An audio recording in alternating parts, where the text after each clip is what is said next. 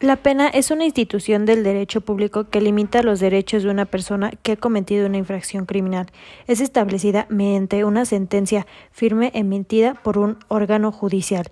Las medidas de seguridad consisten en medios que se adoptarán para prevenir tanto como personas que han cometido delitos mientras no son juzgados, como en el caso de personas peligrosas o incapaces de cometer que cometen delitos.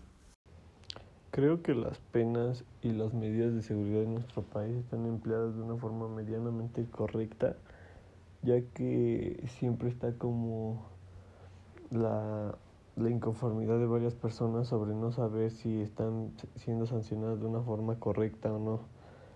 Hay varios delitos en los cuales el castigo para muchos se queda corto y para otros se queda largo.